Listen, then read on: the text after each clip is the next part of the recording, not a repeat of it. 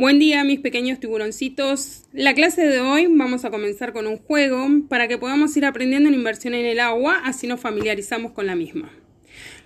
Primero nos vamos a separar en dos equipos, uno va a ser el de los tiburoncitos rojos y el otro va a ser los tiburoncitos azules. Van a agarrar cada uno las pelotas que se encuentran adentro de la pile y van a comenzar a ir conduciendo la pelota con la cabeza hasta donde está la soga de finalización. Vamos a ver quién llega primero.